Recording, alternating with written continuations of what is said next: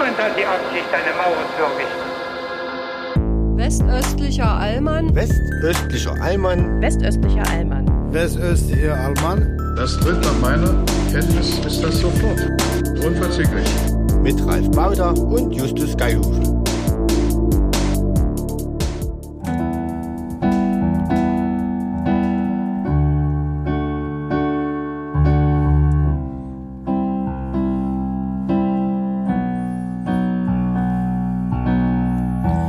Liebe Zuhörerinnen und Zuhörer des westöstlichen Alman. Folge 39 steht an und es ist eine etwas andere Folge. Es ist eine Folge, die Justus und ich schon am 1. November dieses zu Ende gehenden Jahres oder je nachdem wann ihr es hört, dieses vergangenen Jahres aufgenommen haben. Es ist ein Live-Mitschnitt der Lesung, Schrägstrich Diskussion, die Justus und ich am 1.11. durchgeführt haben. Es geht darin um sein Buch Die atheistische Gesellschaft und ihre Kirche, das Justus im vergangenen Jahr geschrieben und rausgebracht hat.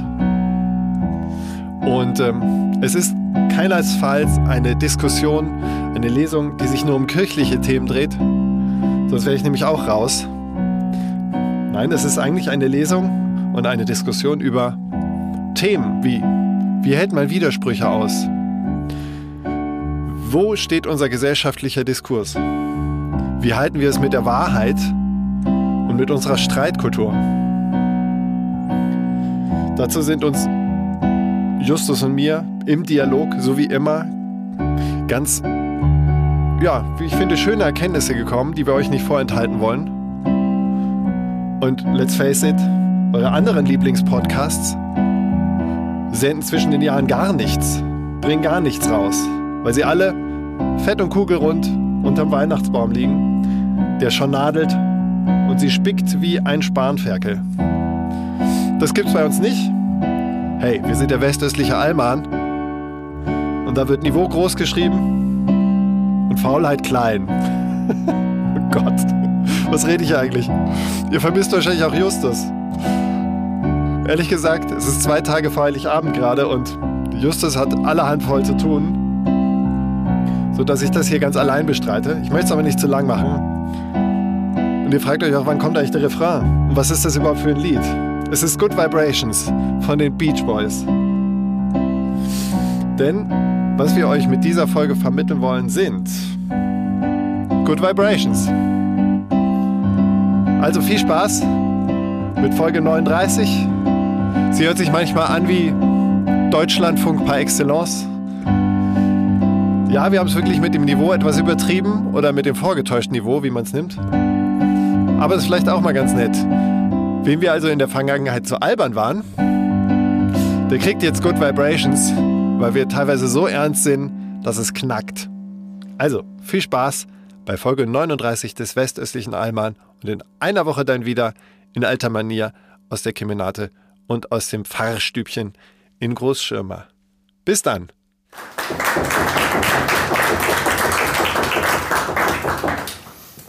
Ja, lieber Justus, du musst heute noch viel lesen, deswegen übernehme ich mal kurz das Wort. Ähm, erstmal vielen Dank, dass Sie gekommen sind und äh, unserer Justus-Lesung mit meinem kleinen Beitrag des Dazwischenredens äh, beiwohnen wollen. Ähm, zunächst mal die Frage, damit wir kurz zur Verortung wissen, mit wem wir es hier mit Ihnen zu tun haben. Wer von Ihnen ist denn in der Kirche? Sie müssen nicht antworten, Sie können. Aber wir haben schon eine Mehrheit, ja? Doch. Okay, und wer hat schon mal aus Versehen unseren Podcast gehört? Oder auch absichtlich. Ah, ungefähr die Hälfte. Okay, das kriegen, beide Zahlen kriegen wir vielleicht noch hochgeschraubt. Mal gucken. Ähm, kurz zum Hintergrund. Justus und ich sehen uns heute zum ersten Mal. Ich muss mich immer noch ein bisschen an seine ja. Erscheinung gewöhnen. Sein Buch habe ich mit Vergnügen gelesen. Auch hier noch die Frage, haben Sie es auch schon gelesen oder wollen Sie sich heute inspirieren lassen? Haben Sie es gelesen? Ja?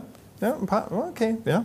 Dann schauen wir mal, ob auch ohne das Buch gelesen zu haben, die Thesen verfangen. Das soll jetzt kein Test von Justus Festigkeit mit seinem eigenen Buch sein, sondern einfach eine Inspiration auch für Sie, eine Hilfe, selbst ins Denken zu kommen, so war es zumindest für mich, warum man noch in der Kirche ist, warum man sich bewusst dafür entschieden hat, drin zu bleiben, warum man vielleicht zweifelt, wie diese Zweifel vielleicht aufgefangen werden können und was in unserer Gesellschaft eigentlich richtig läuft und was vielleicht richtiger laufen könnte. Lieber Justus. Das ist ein richtiger ähm, Ralf Baudach-Satz. Was, was, was richtig läuft und was noch richtiger laufen. Ja, so ein positiver Mensch, das ist unglaublich. Die Negativität in der Welt hat, nimmt genug Raum ein, das ist teilweise Teil des Buches. Ähm, wenn wir auf den Titel schauen, die atheistische Gesellschaft und ihre Kirche, da steckt drin, dass du die Gesellschaft für atheistisch hältst. Aber der Religionsmonitor der Bertelsmann Stiftung, der aktuellste, hat festgestellt, dass immerhin noch 38 Prozent der Menschen hierzulande sagen, sie glauben sehr stark bis stark an einen Gott. Ich finde, das ist gar nicht so schlecht. Oder wie meinst du das, atheistische Gesellschaft? ähm, ja, was ich letzten Endes meine, das ist ja immer eine persönliche Perspektive und das ist erfahrungsgesättigt. Ähm, den Religionsmonitor können wir ja alle lesen. Ähm, und sozusagen dazu braucht es irgendwie, dazu braucht Soziologen, die uns das erklären und irgendwie nicht einen Pfarrer, der, der was erzählt. Ich wollte was erzählen, weil mir was aufgefallen ist. Ähm, darüber handelt mein Buch, dass ich das Gefühl habe, ähm, jetzt so 30 Jahre danach eigentlich denselben Menschen zu begegnen, denen ich in meiner Kindheit begegnet bin. Ähm, und die äh, Kindheit habe ich in einem ähm, vollständig atheistischen ähm, Land verbracht, nämlich der ehemaligen DDR, also sozusagen dem Landstrich, wo die DDR kurz davor aufgehört hatte zu existieren. Und jetzt lebe ich ähm, zwar wieder dort, aber habe, glaube ich, an total vielen Orten ähm, dieser ganzen Republik äh, gelebt und habe so das Gefühl, ähm, ja, eigentlich in einer ganz anderen Art und Weise und ähm, anders geartet sind das eigentlich dieselben Menschen, ähm, denen ich jetzt in diesem ganzen Deutschland begegne. Und das ist einfach eine Erfahrung, das ist total persönlich, das ist total vielleicht auch eng gefasst, aber so ist es gemeint. Also so ist es gemeint, dass mir diese Menschen, diese Art von Gesellschaft wieder begegnet. Insofern bist du da schon, muss man ja sagen, ein Solitär. Gut, dass wir dich haben, dass du diesen Vergleich hast. Aufgewachsen in einem ostdeutschen Pfarrhaus. Äh, dein Vater war selbst Pfarrer. Ähm, und sowieso schon ein, ein, nicht direkt ein Solitär, aber eine durchaus seltene Erscheinung. Du sagst oft auch in deinem Buch, die DDR hat zumindest eines geschafft. Sie hat die Kirche marginalisiert. Ich weiß nicht, zerstört schreibst du, glaube ich, nicht, aber es geht in die Richtung. Zugrunde gerichtet. Zugrunde, ach, so, ja. so, so, ja, okay, so ja. sanft hast du es formuliert. Ja. Ähm, und insofern, also das möchte ich gleich vorwegschicken. Als ich das Buch gelesen habe, dachte ich, gut, gut, dass es geschrieben wurde, gut, dass du es geschrieben hast, weil es gibt nicht viele Leute, die aus dieser Perspektive auf die heutige Gesellschaft gucken können. Ähm, wir wollen direkt in Medias Res gehen. Ähm, du wählst oft einen anekdotischen, sehr persönlichen Einstieg, um dann in deine Thesen zu kommen. Deine Beobachtung kommt zuerst und dann kommen deine Thesen, das Theoriegebäude dahinter. Klingt unheimlich trocken, aber ich finde es unheimlich ähm, anregend und lebensnah geschrieben. Fangen wir vielleicht mal mit dem ersten Teil an, deinem Einstieg ins Thema. Ja, genau. Ich lese tatsächlich einfach den Anfang dieses Buches und ich glaube, der spricht für sich. Arsch. Ja, es ist ein Arsch. Unmöglich ist anders zu sagen. Dieser weiße Teigklumpen, der rot gepunktet aus der zu engen und daher nur mit Mühe ein Stück weit heruntergezogenen Jeans quillt, ist ein Arsch. Kein Po, kein Hintern, nichts weiter als ein widerlicher, ekelerregender Arsch. Und dieser Arsch ist die erste Erinnerung, die ich besitze. Das erste, was ich von meinem Leben weiß, ist, wie ich an der Hand meines damals schon recht alten Vaters auf dem Dresdner Altmarkt stehe und ein junger, glatzköpfiger Mann vor einer Gruppe südamerikanischer Musiker die Hosen runterlässt und sich von seinen Freunden dafür feiern lässt, dass er den Ausländern diese Widerwärtigkeit entgegenstreckt. Das war Ende 1992. Vielen Dank. Das war Ende 1992. Ich erinnere mich, wie ich als Zweijähriger mit meinen sehr stummen Eltern schnell über das alte Kopfsteinpflaster des Dresdner Altmarkts weiterlaufe, an den mächtigen, beinahe schwarzen Sandsteinsäulen der Kreuzkirche vorbei, hin zum Pirnaschen Platz in einen Bus, der uns zurückbringt in die Behütung des 300 Jahre alten Pfarrhofs. Dort in diesem Innenhof unter einer großen Eibe, wo ich nach dem Gottesdienst sah, wie der Abendmahlswein in die Erde, die seine Wurzeln noch heute umgibt, gegossen wurde, liegt der Mittelpunkt der Welt. und während der Motor des alten, den alten Icarus-Bus laut und rauchend dorthin in Bewegung setzt, merke ich, dass ich nicht nur zum ersten Mal bewusst etwas schrecklich Unmenschliches erlebt habe, sondern ganz offenbar auch unmerklich Zeuge davon geworden bin, wie eine ganze Wirklichkeit um mich herum aufhört zu existieren und keiner weiß, was sie nun ersetzen wird. Ich habe mich lange gefragt, warum ich diese Begebenheit so genau im Gedächtnis habe. Ich glaube heute, dass es der erste Einbruch von etwas ganz Furchtbaren in ein behütetes Leben war. Der Einbruch von etwas zutiefst Unberechenbaren in etwas, das bis zu diesem Zeitpunkt mittels eindeutiger Trennlinien vermocht hatte, von diesen Dingen zwar berührt und zugleich doch nicht kontaminiert zu werden. Der Nazi auf dem Dresdner Altmarkt überschritt die säuberlich und mühevoll gezogene Trennlinie zwischen Kultur, Behütung, Glauben, Humor, Stolz und der Primitivität, Brutalität, ja, der Kulturlosigkeit. Dort auf dem Altmarkt, in diesem Moment, in dem die Panflöten trotz allem weiterspielten, war kein Pfarrhaus, keine Eibe und damit kein Verständnis, kein Vergeben, kein Hoffen und immer neu versuchen, sondern eine beängstigend rohe Kraft, der die Kultur meiner Kindheit scheinbar nichts entgegenbringen konnte. Brutal und ohne die Zwischentöne irgendeines Selbstzweifels, irgendetwas Höherem und Schönem. So, wurde die Musik, so wurden die Musiker aus Lateinamerika erniedrigt und ich merkte zum ersten Mal in meinem Leben, dass meine Welt und die Menschen in ihr bedroht sind. Es existiert ein Bild meines sechs oder sieben Jahre alten Bruders aus dieser Zeit. Er, der viele Jahre ältere Pfarrerssohn, steht in alter abgelegter Kleidung vor einer braunen, grau verputzten Mauer. Er hält einen blauen Luftballon in seiner Hand, strahlt über das ganze Gesicht und hinter ihm steht an die Wand gesprüht 40 Jahre Schlaf, Sechs Monate Traum, ein böses Erwachen. Mein böses Erwachen ereignete sich an jenem Herbsttag auf dem Dresdner Altmarkt.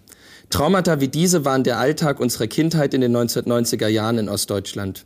Für mich waren sie verstörend, für meine Eltern waren sie beschämend, für Jörge Gommondey und hundert andere in Dresden und anderen ostdeutschen Städten waren sie tödlich. Es gibt zahllose andere Traumata aus dieser Zeit, aus dieser Gesellschaft, die auf einmal eine so andere war. Ich merke, wie sie mich durch die neue Zeit und ihre Gesellschaft drängen und mich unfähig machen, in dieser neuen Zeit und Gesellschaft nicht das Alte und Schmerzvolle wiederzuerkennen.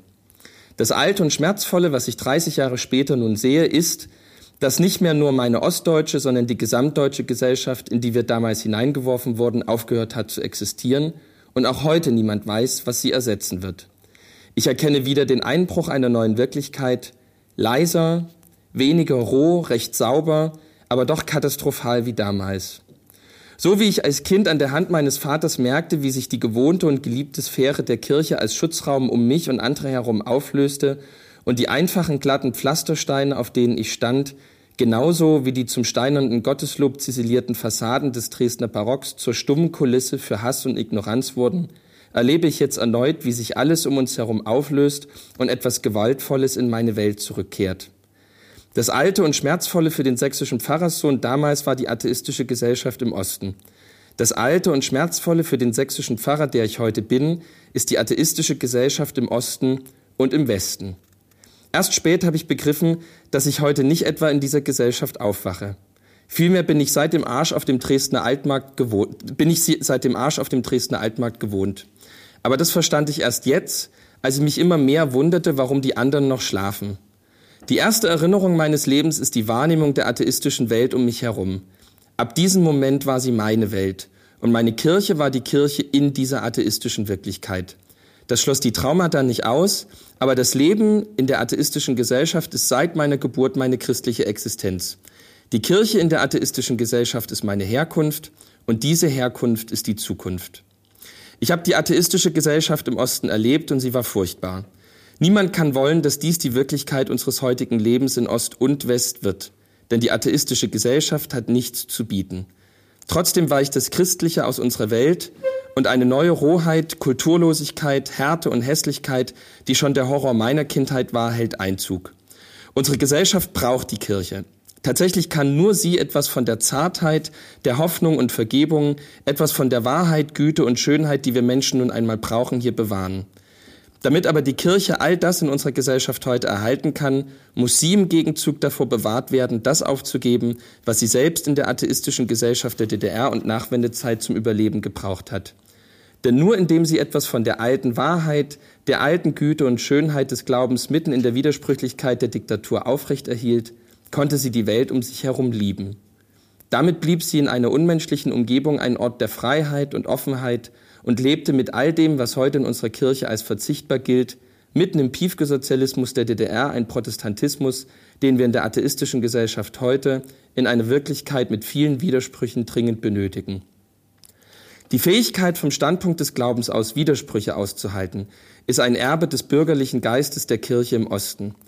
In ihr gab es eine Ahnung von der großen Aufgabe des Menschen in dieser Welt und zugleich die Sehnsucht nach Vergebung, nach Privatheit und Freiheit.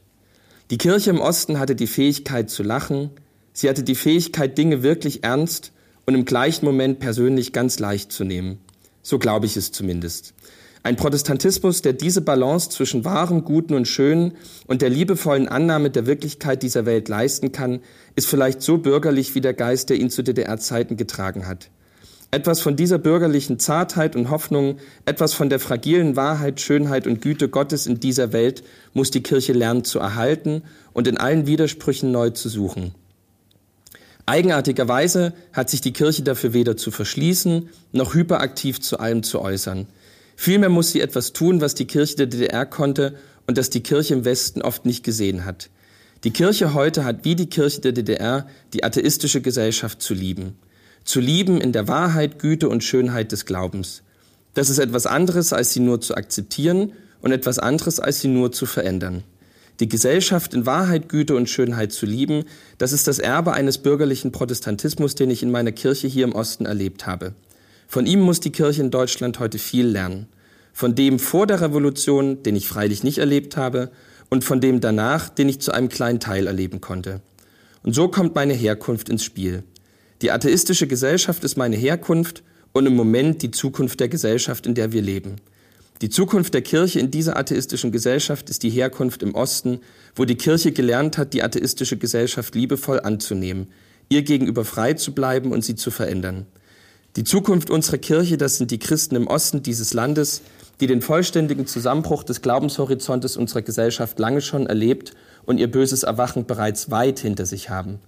Die Zukunft ist die Kirche, die ihren Platz zwischen Sandstein und Kreidefelsen, zwischen Tagebauen und Chemiefabriken, inmitten von Perspektivlosigkeit und Aufbruchstimmung gefunden hat und ihn in der Suche nach etwas Guten, etwas Wahrem und Schön darin liebevoll ausfüllt. Die Zukunft der Kirche liegt in einem bürgerlichen Protestantismus, der in manchen Ecken im Osten überlebt hat und von dem ich hier erzählen will. Vielen Dank für diese, diesen Epilog, wie du es ja, glaube ich, nennst, ne? wenn ich richtig Erinnerung? Prolog. Prolog. Der Epilog kommt am Ende, genau. Prolog. Sehr schön. Ähm, ich wollte mich jetzt sogar auf den Teil zwischen Prolog und Epilog beziehen, denn die Thesen, die du im Mittelteil äußerst, die scheinen schon in diesem ähm, eher prosaischen Intro, würden Musiker sagen, an. Ja. Ein Satz, der mir auch beim Lesen sofort ähm, auffiel, war, die Kirche muss wieder lernen, oder sie, zumindest die Kirche im Osten macht es vor und die Kirche im Westen sollte es wieder erlernen, Widersprüche zu lieben. Das taucht ganz, ganz oft auf in deinem Buch. Ja. Zunächst mal, um die Begriffe zu klären, weil dieses Wort so oft auftaucht. Widersprüche im Menschen, was, was heißt das für dich? Sind es Fehler des Menschen oder ist das mehr? Also diese, das vorher von die, die Widersprüche, die kommen ähm, tatsächlich weder von mir noch ähm, habe ich das irgendwie aus der Bibel oder von einem Theologen geklaut, sondern ich bin irgendwann auf jemanden gestoßen, der das total stark gemacht hat. Ähm, äh, und das ist, oder so sind zwei, ähm, die mit der DDR total viel zu tun haben, und zwar Bertolt Brecht und Thomas Brasch. Ähm, also einer, der aus ähm, der Nazi-Zeit heraus bewusst in die DDR gegangen ist, um dort ein besseres Deutschland aufzubauen. Ähm, und einer, der ein Kind von genau dieser Generation ist und ähm, das nicht mehr ausgehalten hat und irgendwann aus dieser DDR dann mehr oder weniger geflohen ist oder eine Ausbürgerung zuvor gekommen ist, wie auch immer. Und ähm, von den beiden stammt, also von Bertolt Brecht stammt der Satz, die Widersprüche sind die Hoffnung. Ähm, und ähm, eine Gesellschaft, in der die Widersprüche, die der Mensch, ähm, in denen der Menschheit lebt, ähm, nicht sein dürfen, ähm, das ist eine hoffnungslose Gesellschaft.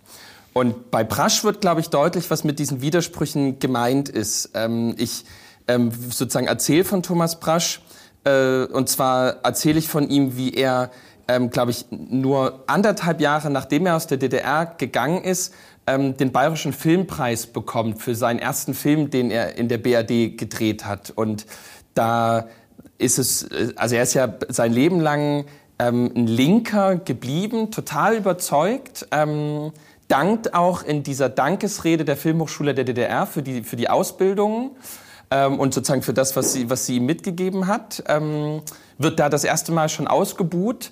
Und was er in dieser Dankesrede ähm, neben Franz Josef Strauß, der ihm diesen Preis übergeben hat, sagt, ist, ähm, dass, dass, die, dass die Leute ähm, sich darüber aufgeregt haben, dass er jetzt als Kommunist von Franz Josef Strauß nicht nur den Preis, sondern auch die Kohle einsackt.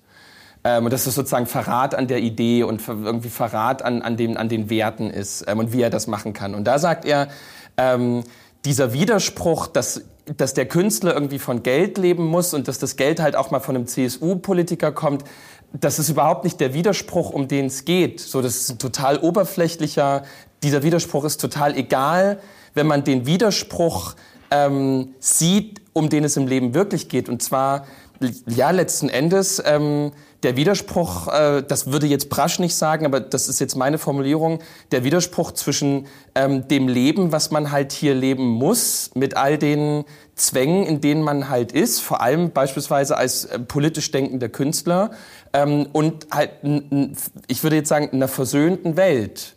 Also einer Welt, wo, wo man so leben kann, wie man will, ohne dass es sozusagen den anderen ähm, in seiner Freiheit und in dem, wie er leben will, einschränkt, was eben auf dieser Welt nicht möglich ist.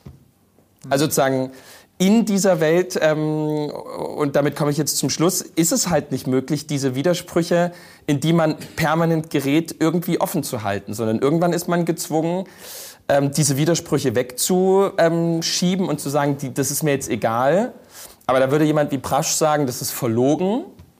Also man ist kein guter Künstler, man ist kein politisch denkender Mensch, wenn man einfach, wenn man einfach das Geld von Franz Josef Strauß nimmt und ähm, dann trotzdem von sich behauptet, man ist ein super widerständiger Künstler, ähm, aber so bis in das kleine Privatleben von uns allen hinein ähm, gibt es all die Dinge, wo wir irgendwann sagen, na ja, das nehme ich halt jetzt in Kauf, weil ich halt einfach einen ruhigen Feierabend oder halt einfach ein Einkommen haben will oder meine Kinder einfach in diese Kita schicken will. So ist das Leben halt auf dieser Welt. Ähm, und jetzt komme ich zum Schluss und ähm, Thomas Prasch hat von seiner Kunst gesagt ähm, oder von sich gesagt, dass seine Aufgabe im Leben auf dieser Welt ist, den Widerspruch des Lebens irgendwie offen zu halten, weil nur in diesen Widersprüchen was Lebendiges, ähm, was von dem Leben des Menschen irgendwie aufscheint. Und als er dann gestorben ist, ähm, so mit Ende 50 im kompletten Alkoholen, Kokainrausch, ähm, hat ein Freund über ihn gesagt, als er gestorben war, ähm, also bei Thomas konnte man faktisch zusehen, wie der verbrannt ist. Der ist so der ist eigentlich verglüht. Und das ist so ein Bild, was für mich irgendwie total stark war, ähm, weil das aus meiner christlichen Sicht heraus total logisch ist, dass ein Mensch ähm, ohne, eine Jense ohne eine Hoffnung auf das Jenseits, ohne, ohne das Wissen, den Glauben daran, dass es einen gibt, der das irgendwann mal auffängt, nichts anderes als verglühen kann, wenn er wirklich diese Widersprüche, die das Leben hat, offen halten will und irgendwie als Person, als Mensch versuchen will, die so durchs Leben zu tragen, dass er anderen auch irgendwie ermöglicht, in diesen Widersprüchen zu leben. Hm. Ähm, genau, und er nennt das ähm, das Alt, also er spricht immer von dem Alten und dem Neuen. Also das hm. Neue sozusagen in dieser sehr kommunistischen Lesart sozusagen diese neue Zeit, die bald irgendwie kommen muss und die alte Zeit, die uns irgendwie fängt. Das ist der hm. Widerspruch, den er immer beschreibt zwischen dem Alten und dem Neuen. Mhm. Du hast es jetzt an, an einem Beispiel sehr ja, plastisch beschrieben. Wenn man es jetzt überspitzt auf den Punkt bringt, könnte man sagen, wenn die Gesellschaft es zuließe, Widerstände nach dem Verständnis Braschs oder auch ja. rechts und nach dem, was du erläutert hast, Widerstände zuzulassen, ja. offen zu lassen. Widersprüche. Widersprüche, ja. pardon. Und diese nicht ähm, zu irgendeiner Art von Konsens oder Begradigung zu, zu führen, ist das nicht eine super Hängematte für jeden, der feststellt, oh, ich habe da einen absoluten Widerspruch. Ähm, ist ja okay, wenn ich den habe. Ich bin ja nur ein Mensch. Ja. Also überspitzt gesagt, ein Politiker, der den Anschein erweckt oder wo es faktisch ja. so ist, dass er bestechlich ist, obwohl er eigentlich andere Dinge predigt, also Wasser predigen und Wein trinken, wenn dieser Umstand herrscht und man sich auf das Argument zurückziehen kann, das sind nun mal die äh, Widersprüche im, im Leben des Menschen, die sollten wir alle akzeptieren lernen, ist das nicht ein ganz einfacher Ausgang? Also hilft es, Widersprüche der Hinterfragung ähm, zu unterziehen, Ja. hilft es nicht, unserer Gesellschaft weiterzukommen? Ja, also genau, weil also ich denke, das ist die, die, der Kern dessen. Erst in dem Widerspruch merken wir ja, dass es etwas gibt, worauf wir hoffen. Also zu sagen, das ist irgendwie ein total nettes Beispiel, da war ich noch gar nicht drauf gekommen. Also, dass der Politiker sozusagen, wenn der Politiker damit offen umgehen würde, ähm, beispielsweise, dass er irgendwie bestechlich ist und dass er halt manche Sachen einfach nicht machen kann, merken ja seine Wähler oder die Bürger, ähm, dass die Hoffnung der Politiker könnte es besser machen und dass das Leben ähm, auf dieser durch die Wahlentscheidung ein besseres wird, dass das enttäuscht ist und sozusagen erst in, die, in diesem Moment, wo dieser Widerspruch zutage tritt, merken sie, ähm, dass sozusagen ein höheres da ist, was sie sich eigentlich von beispielsweise diesem Politiker und seinen Entscheidungen gewünscht haben. Und sozusagen das ist dann der Widerspruch, der aufscheint. Und ich glaube, dass man, ähm, also dass dieses Szenario, was du zeichnest, das würde nicht funktionieren, weil immer die Wähler oder die Menschen sagen würden, aber es ist doch deine Aufgabe, ähm, du, das ist doch dein Job, du wirst doch dafür bezahlt oder wie auch immer. Ein guter Mensch zu sein. Ein, für uns ein guter Mensch zu sein. Ähm, Und sozusagen, wenn, ich denke, das, das ist, denke ich, gemeint. Wenn Brecht sagt, in diesen Widersprüchen scheint die Hoffnung auf, ähm, weil da, wo sozusagen der Mensch scheitert, ähm, sozusagen auf einmal deutlich wird, ähm, ja, die Hoffnung, die wir haben, ähm, die, äh, es gibt da etwas, auf was wir hoffen und dass er da gerade dran scheitert, das zeigt das gerade erst.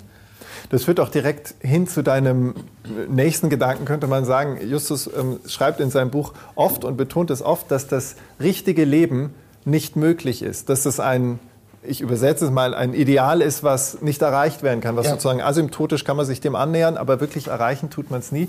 Ich hoffe, es, es bricht jetzt nicht mit der Tradition der Lesung, wenn ich Nein, eine Stelle es gibt keine vorlese. Tradition. Es gab gestern eine erste Lesung. Es gibt, Ähm, jetzt muss ich nur die Stelle finden. Das ist noch was anderes. Ich habe hier ganz viele. Ähm, ähm, Das unterscheidet dich von vielen Radiomoderatoren, mit denen ich in letzter Zeit geredet habe. dass ich das Buch die gelesen haben das habe. nicht gelesen. Oh, ja. das ist natürlich entlarvend für die Kollegen. Ähm, ah, die wurden genau, gut vorbereitet. jetzt habe ich, ich habe sogar mit Stift gearbeitet. Also gut, ist nur eine kurze Stelle. Ist sozusagen das Fazit aus einer langen Kette an Gedanken und Folgerungen. Die Kirche in Deutschland erweckt den Eindruck, als gäbe es ein richtiges Leben. Als wäre das Richtige, das Ursprüngliche, greifbar und möglich. Damit wird der Widerspruch des fehlbaren Menschen zum Problem und mit ihm der ganze Mensch. Mit der Botschaft von einem richtigen Leben im Hier und Jetzt löst der deutsche Protestantismus den Widerspruch des menschlichen Lebens immer öfter auf falsche Art und Weise auf. So lässt er die Menschen genauso hoffnungslos zurück wie der Rest der Welt. Kurze in Klammern Punkt, Punkt, Punkt. Ähm, die Kirche überlässt die Menschen der Gesellschaft, die von ihren Widersprüchen, also von all dem, was sie nicht können, nichts wissen will. Ähm, ich weiß nicht, ob ich da jetzt eine gute Stelle rausgegriffen Ja. habe. Es war zumindest eine Stelle, die, wo, wo Ja. mir so ein bisschen der atheistische Groschen fiel. Ja. Zu meinem vermeintlichen Atheismus kommen wir vielleicht später noch.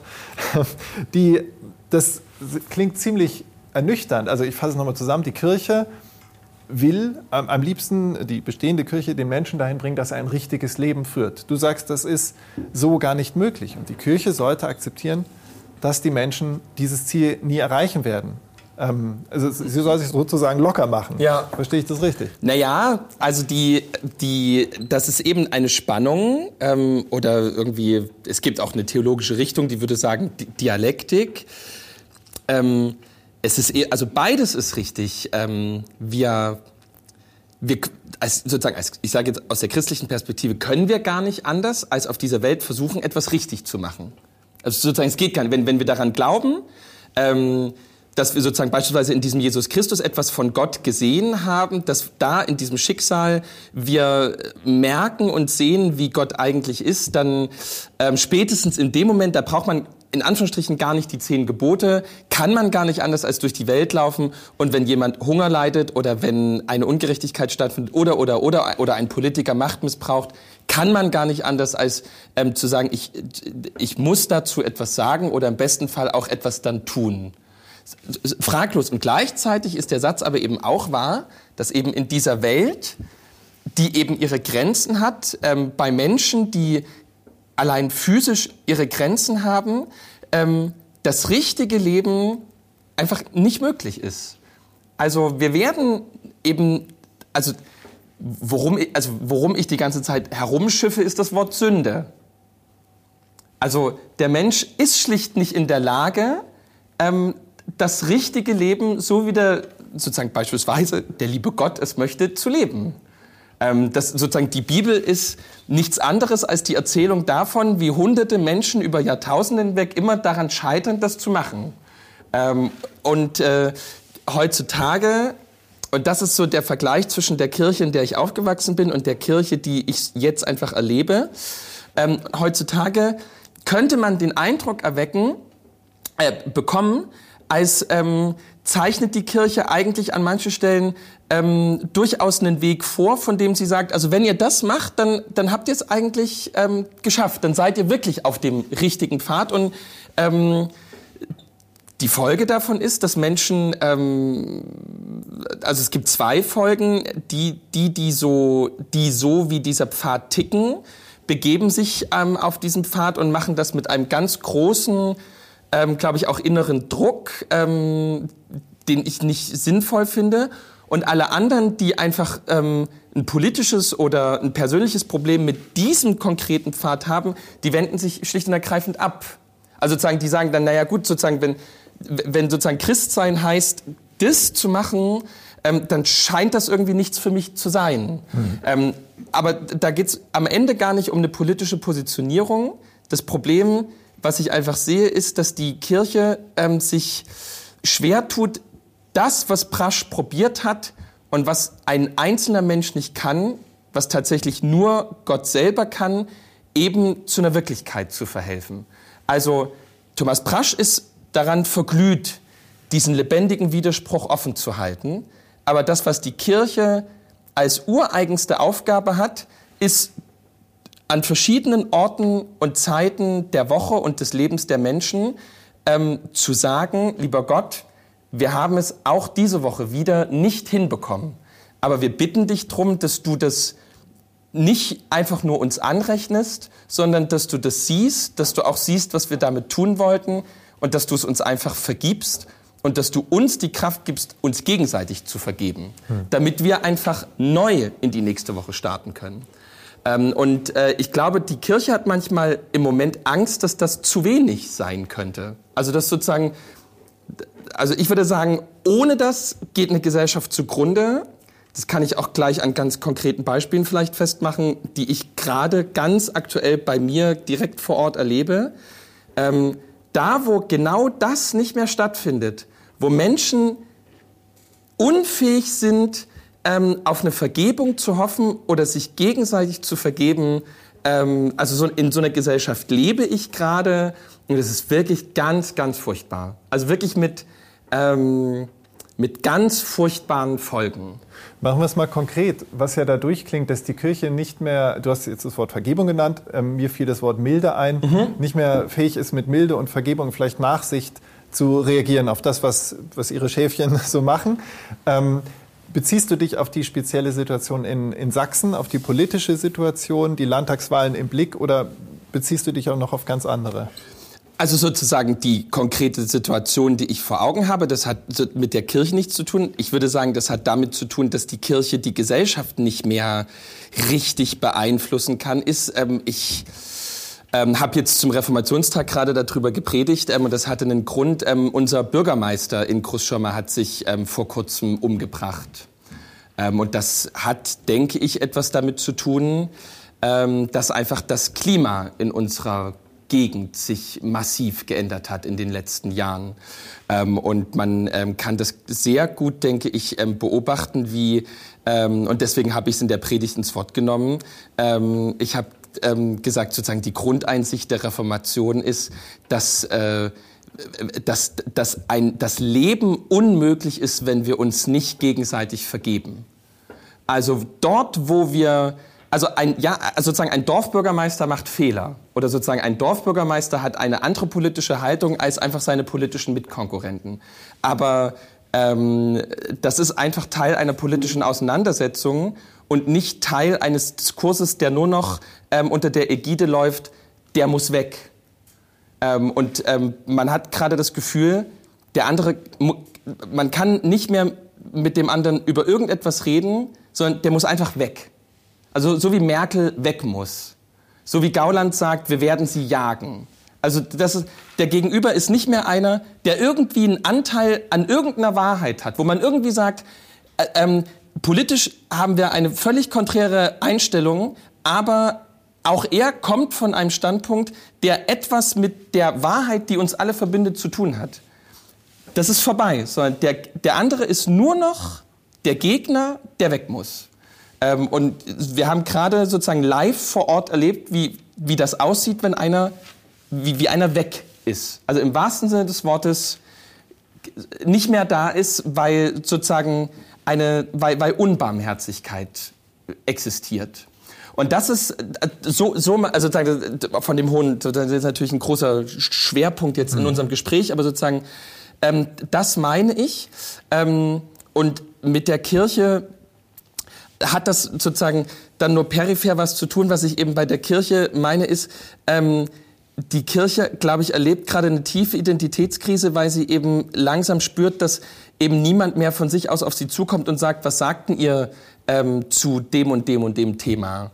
Und deswegen kommt sie in, zunehmend in so einen Modus rein, von sich aus permanent mhm. zu ganz vielen Themen immer was zu sagen. Mhm. Und man bekommt den Eindruck, dass man, ähm, das wird ja manchmal sehr konkret, ähm, also sozusagen die Spitzen sind, dass sozusagen die Kirche sagt, ähm, es gibt eine bestimmte ähm, Stundenkilometeranzahl, die ein Christ auf deutschen Autobahnen fahren sollte. Ähm, das ist sozusagen jetzt sozusagen eine Spitze, aber als ähm, ökologischer Ratschlag. Ja, ja, also sozusagen, dass die Kirche, das ist überhaupt nicht schlimm. Also mein Auto fährt gar nicht schneller als 130. Das ist völlig in Ordnung, sozusagen für mich diese 130 anzuerkennen. Aber ähm, sozusagen bewegt sich jemand außerhalb des christlichen Rahmens, weil er mal 150 fahren will? Das ist mhm. sozusagen die, die Frage, die sich ja dann irgendwann stellt, wenn man das so konkret macht. Und ich glaube, die Kirche, also das ist ein blödes Beispiel und die Kirche macht sich da einfach in der Kommunikation nach außen zu sehr angreifbar. Das kann man ja auch einfach wieder ändern. Aber die Kirche macht eben den, erweckt eben den Eindruck, es gibt wirklich sozusagen hier auf dieser Welt eine Art und Weise des Lebens, die, die eigentlich in sich abgeschlossen was total Richtiges ist. Man muss es nur machen. Und das ist, glaube ich, eine total große Gefahr. Du hast schon ein Beispiel durchklingen lassen, was in deinem Buch, in deiner Aufzählung ganz konkret genannt wird, dass die Kirche sich ökologisch, politisch und in Sachen Vielfalt engagiert und ähm, da etwas bewegen will. Du behauptest, dass dies die Leute abstößt und zunehmend von der Kirche entfremdet. Nun muss ich etwas Wasser in den argumentativen ja. Wein schütten, ja. wie es so meine Art ist. Ähm, die, der Hauptgrund, warum Menschen mit dem Gedanken spielen, aus der Kirche auszutreten, noch sind sie Teil dessen. Also sie spielen mit dem Gedanken, weil sie sagen, ich habe das Vertrauen in die Kirche mhm. verloren. Ja.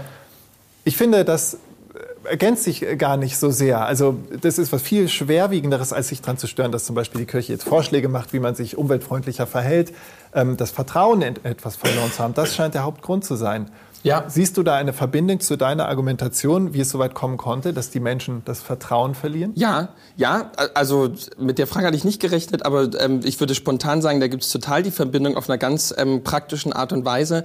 Ähm, die äh, Kirche versteht sich auch in ihrer ganz praktischen Arbeit zunehmend als ein zivilgesellschaftlicher Akteur, ähm, was auf den ersten Blick total toll klingt. Also mein Bruder ist, ähm, arbeitet für den Bund für Umwelt und Naturschutz ähm, und ähm, die sind und das aus total gutem Grund ganz dankbar, dass sie die Kirche an vielen Stellen an ihrer Seite haben bei gesellschaftlichen Debatten. Mhm. Und das ist an total vielen Stellen, glaube ich, auch ganz richtig. Ähm, aber ähm, letzten Endes ist das so etwas, was on top kommt ähm, und etwas, was gerade äh, und das ist ganz praktisch spürbar eben äh, aus sich aus diesem sich als zivilgesellschaftlicher Akteur verstehen resultiert ist, dass die Kirche immer mehr sich ähm, aus dieser klassischen Arbeit, die ihre Kernaufgabe ist, zurückzieht. Also ähm, es gibt immer weniger Stellen für Pfarrer, die einfach eine, eine klassische Gemeindearbeit beinhalten. Hm. Also Was gibt, du machst. Ja, ja, also es gibt immer mehr Stellen, wo die Pfarrer einfach für Regionen zuständig sind und ähm, in, so eine Art Sozi in so eine Art Sozialraum geschickt werden und dort gucken sollen, wie sie eben in, in der Öffentlichkeit wirken können. Ähm, und da, sozusagen, diese, jetzt komme ich zurück auf das Buch, meine Herkunft, wo ich glaube, dass es die Zukunft ist. Meine Herkunft ist wirklich ein, sozusagen, das stimmt nicht, aber der Spiegel würde jetzt sagen, ein hinterletztes Dorf im Nirgendwo. Ähm, das, daran ist dort niemand interessiert. Also niemand, den, der dort lebt, erwartet, die haben ja alle mit der Kirche nichts zu tun, aber niemand dort erwartet von mir als Pfarrer oder von der Kirche, dass sie sich ähm, in diesem Sozialraum Dorf oder in dieser Gesellschaft dort in einer Art Öffentlichkeit einbringt, sondern alle, die dort sind, erwarten vom Pfarrer, dass er Menschen besucht und sozusagen aus dieser komischen Bibel erzählt, ähm, auch wenn die nicht verstehen, warum. Ähm, und er soll erklären, was das auf sich hat. Also weil die das einfach, die verstehen das nicht. Äh, nicht, weil sie beschränkt sind, sondern ähm, weil ihre Großmutter 1948 mit einem kompletten Braunkohlekombinat halt aus der Kirche ausgetreten ist. Und die halt das seitdem mit dieser Kirche nichts mehr zu tun haben, aber merken, dass, also irgendeine Bedeutung muss das haben, aber ähm, das muss mir irgendjemand erklären, dieses Advent und so weiter. Ähm, und wenn ich da ähm, käme mit, ähm, also ich pflanze ja Streuobstwiesen und ich baue ja Ökohecken und so weiter, aber ähm, darüber definiere ich nicht meine Präsenz in dieser Region. Ähm, und ähm, da, daran hätte, denke ich, auch dort niemand Interesse, auch wenn die das, wenn ich das mache, total nett finden. Und ich glaube auch, dass ich, ähm, dass, dass das natürlich auch eine gesellschaftliche Relevanz hat. Also der Kirchenvorstand war selbstverständlich dagegen, so eine Ökohecke zu bauen, weil man da mit dem Traktor nicht mehr gut über die Wiese fahren kann. Und dann dauert das Mähen viel länger. Aber ähm, ich habe gesagt, wir machen das trotzdem. Das ist für die Insekten und Kleintiere etwas Gutes. Für die Schöpfung. Ja, und jetzt haben, sagen Sie, stimmt, war eigentlich eine gute Idee. Also sozusagen, da findet natürlich auch durch einen Pfarrer vor Ort irgendwie ein gesellschaftlicher Wandel statt. Aber wenn ich darüber definiert in dieses Dorf gekommen wäre, hätten alle von vornherein gesagt, der spinnt. So, also was sollen wir mit dem? Aber wenn so ein, so ein einfacher Dorfpfarrer dann kommt und nachdem er alles abgefrühstückt hat, sagt, ich habe fünf, fünf Apfelbäume vom, vom Landesnaturschutzbund geschenkt bekommen, wollen wir die mit den Konfirmanden pflanzen, dann sagen die, das ist ja eine nette Idee, machen, können wir mitmachen. Also so meine ich das nur. Mhm. Ähm, die Leute erwarten Seelsorge und Gemeindearbeit. Ähm, und also gerade die, die damit überhaupt nichts zu tun haben. Und ich glaube, dass einfach so, wie ich da lebe, unsere Gesellschaft ähm, überall bald so aussehen wird, dass einfach so acht, neun, zehn Prozent noch zur Kirche gehören werden und der Rest damit einfach sich weder dafür interessiert, noch damit was zu tun hat, ähm, geschweige denn eben von der Kirche eine Stellungnahme zur Elbvertiefung oder so haben möchte. Hm. Weil es an der Stelle so gut passt und ich Sie nicht nur als passives Publikum erleben möchte, möchte ich Sie mal kurz zur Interaktion aufrufen. Sie können jegliches Substantiv, was Ihnen einfällt, hineinrufen was Sie zuallererst von der Kirche erwarten, gerade die, die vielleicht noch oder schon lange, lange in der Kirche sind, was Ihnen am wichtigsten ist. Rufen Sie es einfach rein, dann haben wir ein paar Bälle, mit denen wir jonglieren können, bevor wir dann zur nächsten Stelle kommen, die du lesen kannst. Sie können auch die Hand heben, dann ist das alles etwas gesitteter. ja? Gesellschaftstransformation. Gesellschaftstransformation. Ja? Oder ja? Nachhaltigkeitstransformation. Ja. Ah, da haben wir direkt ein. Ja. ja. Okay, was haben wir noch? Ja. Also Glaube, Liebe, Hoffnung oder hier in dem Falle Hoffnung erstmal. Hm. Also im Gegensatz zu Verzweiflung. Ja. Da hinten ist noch eine Meldung. Trost. Trost. Ja, gerne. Seelsorge. Aha. Das kannst du, wahrscheinlich weißt du das eh schon alles. Du kannst die Antworten wahrscheinlich vorhersagen. Aber, nee, ähm, konnte kon ich jetzt, keine konnte ich vorhersagen. du bist ein Idealist, der aus ostdeutscher Perspektive sagt, wie es laufen könnte, der einmal seine man könnte auch sagen, Träume äußert, ja. wie es sein könnte. Ähm, ich selbst bin ja, das habe ich im Podcast schon gesagt, ich bin vor, ich glaube, drei Jahren war es, aus der Kirche ausgetreten, aus der evangelischen Kirche. Ach so, kurz erst? Ja, ist noch nicht so lange her. Ähm, ich bin gerade noch so lange drin geblieben, dass ich mein äh, stimmt, meiner die Paten, die Paten, stimmt. genau, dass ich noch Pate sein konnte. Und du hast im Podcast auch gesagt, das ist ja ein, äh, ein ich glaube, vorsichtig formuliert, ein unsinniger Move. Ähm, Die, ähm, ich habe mich immer ein bisschen gestoßen bei der Lektüre des Buches, und wir Ja. kommen gleich zu deiner Ja. zweiten Stelle, Ja. ähm, dass ich mich automatisch, wenn ich aus der Kirche ausgetreten bin, äh, mit dem, ich habe es als Vorwurf verstanden, Vorwurf konfrontiert sehe, dass ich jetzt Atheist bin. Ja. Dabei, jetzt, jetzt kommt vielleicht etwas verqueres Zitat einer prominenten Person. Ihnen ist vielleicht die, das frühere Fotomodell Gitta Sachs ein Begriff. Sie hat mal in einer äh, Reportage gesagt, weil sie immer aus der Kirche ausgetreten Ja. war, wurde sie gefragt, ja warum denn? Äh, kannst du mit Gott nichts mehr anfangen? Da hat sie gemeint, ja ich habe mich ja nur bei der Kirche abgemeldet, ich habe mich nicht bei Gott abgemeldet. Ja. Und das sehe ich in sehr, sehr vielen ähm, Antworten, auch wenn ich mit Freunden spreche, warum bist du denn ausgetreten und warum planst du auszutreten? Da ist nicht unbedingt primär, ähm, ich, ich glaube nicht mehr daran, dass Ja. es etwas Höheres gibt. Auch bei den, um die Statistik nochmal zu bemühen, 92 Prozent derer, die aus der Kirche austreten, sagen, ja, ich kann ja auch ohne die Kirche ein guter Christ sein. Ähm, jetzt mal das sozusagen einsickernd in deine Synapsen. Ja. Entweder du kannst äh, sofort drauf äh, Bezug nehmen oder wir, wir hören erstmal eine Stelle. Wenn es dir unter Nägeln Dann hören wir doch die Stelle erstmal. Ja, das steigt in der Situation ein. Nur die erkläre ich. Ähm, ich äh, äh, erzähle sozusagen ein bisschen von meiner Kirche ähm, und mir kommt auf einmal so schwant mir was, was ich ohne diese Begegnung, die ich jetzt beschreibe, nicht ähm, erlebt hätte oder sozusagen dieses Schwanen wäre nicht hätte nicht ähm, sich ereignet. Und äh, das hat sich ereignet ähm, vor 12, 13 Jahren oder 10, vielleicht 9, 10, 11 Jahren, ähm, äh, in, einem, in einem Urlaub an der französischen Atlantikküste, im, in, im, im französischen Baskenland.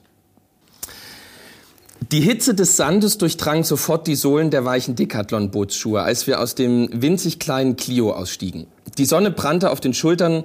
Armand, Baptiste und ich holten gerade unsere Handtücher aus dem Kofferraum des uralten und nur für die Ferienzeit hier genutzten Renault Clio, als ein sicherlich für den gleichen Zweck hier unten im Süden belassener alter weißer Range Rover Defender auf den ein Surfbrett festgemacht war, auf den kleinen Parkplatz hinter der Steilküste bog.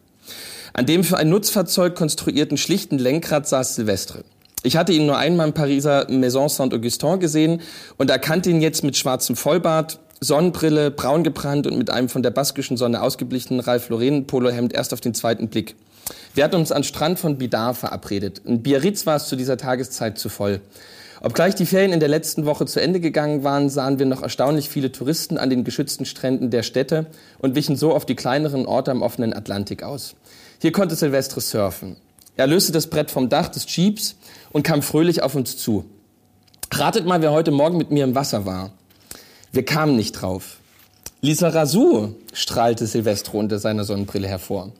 Ähm, für die Jüngeren unter uns, Vicente Lizarazu war mal ein Bayern-Spieler vor langer Zeit. Tatsächlich war Vicente Lizarazu oft hier im Wasser zu sehen. Der gebürtige Baske hätte aber genauso auch ein direkter Freund von Silvestre sein können, der im Gegensatz zu den in Paris groß gewordenen Baptiste und Armand tatsächlich selbst Baske war und erst später in die Hauptstadt gezogen war. Vielleicht waren sie auch einfach befreundet und Silvestre erzählte es in seiner Bescheidenheit einfach nicht. Zusammen mit den beiden anderen war er vor vier Jahren in das Pariser Priesterseminar eingetreten. Dort endete ihr Leben in den wohlhabenden bürgerlichen Familien.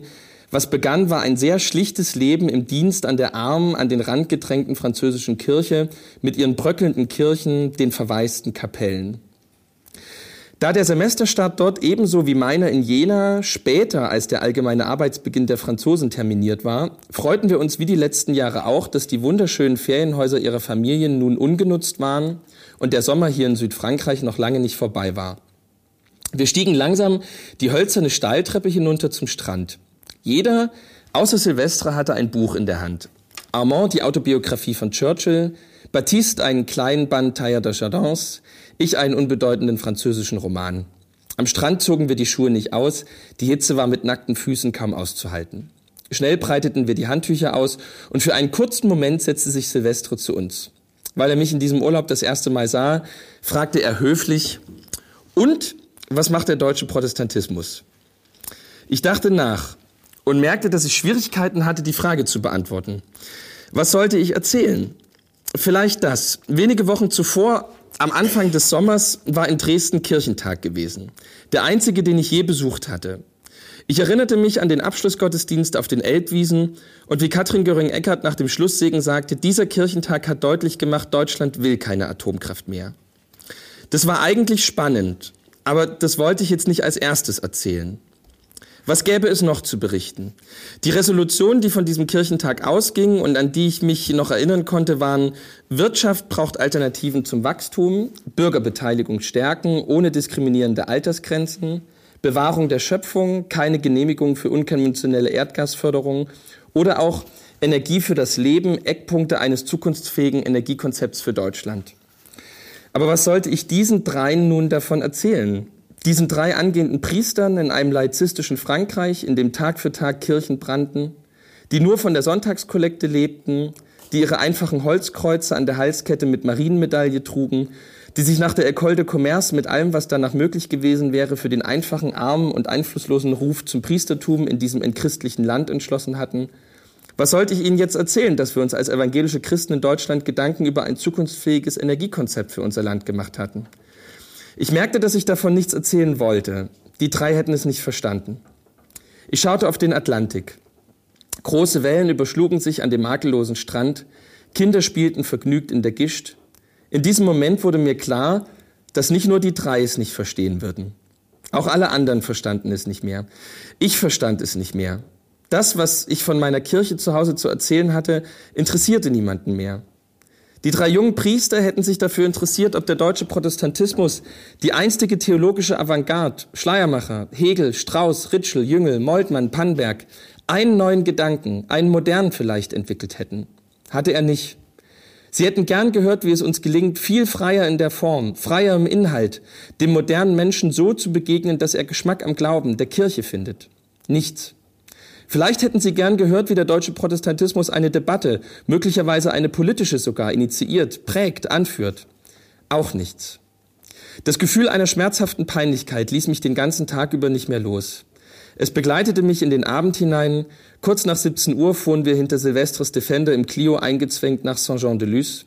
Am Hafen zogen sich Baptiste und Armand ihre dunkelblauen bretonischen Wollpullover, Silvestre ein Rugby-Shirt an. Danach gingen wir über die Brücke zur abendlichen Werktagsmesse nach Cibourg. Der Rosenkranz in der Église Saint-Vincent war noch nicht ganz zu Ende. Wir knieten uns zunächst an der letzten Bankreihe und gingen dann durch die dunkle Holzkirche in eine der vordersten Reihen, um auf den Beginn der Messe zu warten.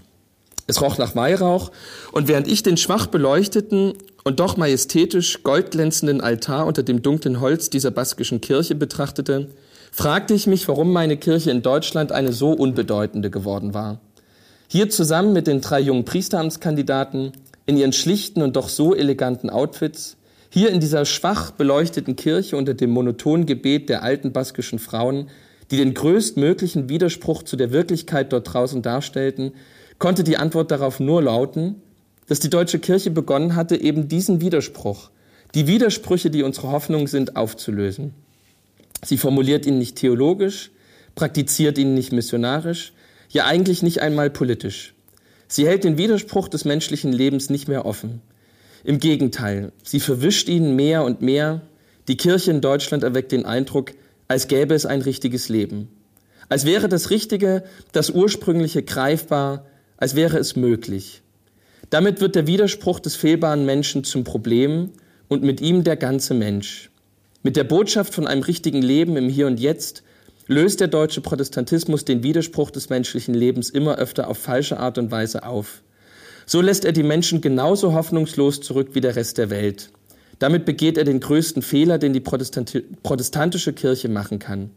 Dadurch, dass gerade sie den Menschen um sich herum den Eindruck vermittelt, sie könnten es im Leben richtig machen und unter dem Druck setzt, es auch zu tun, überlässt sie die Menschen, die ihr anvertraut sind, einem Schicksal, das unmenschlich und hoffnungslos ist. Sie überlässt die Menschen der Gesellschaft, die von ihren Widersprüchen, also von all dem, was sie nicht können, nichts wissen will.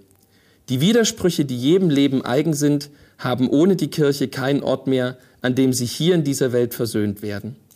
Im Gegenteil wird die Kirche so gerade zu dem Ort, an dem wir unseren Widersprüchen mit besonderer Schwere begegnen, weil die Kirche die Aufforderung zum richtigen Leben ja auch noch mit der Jenseitshoffnung verbindet.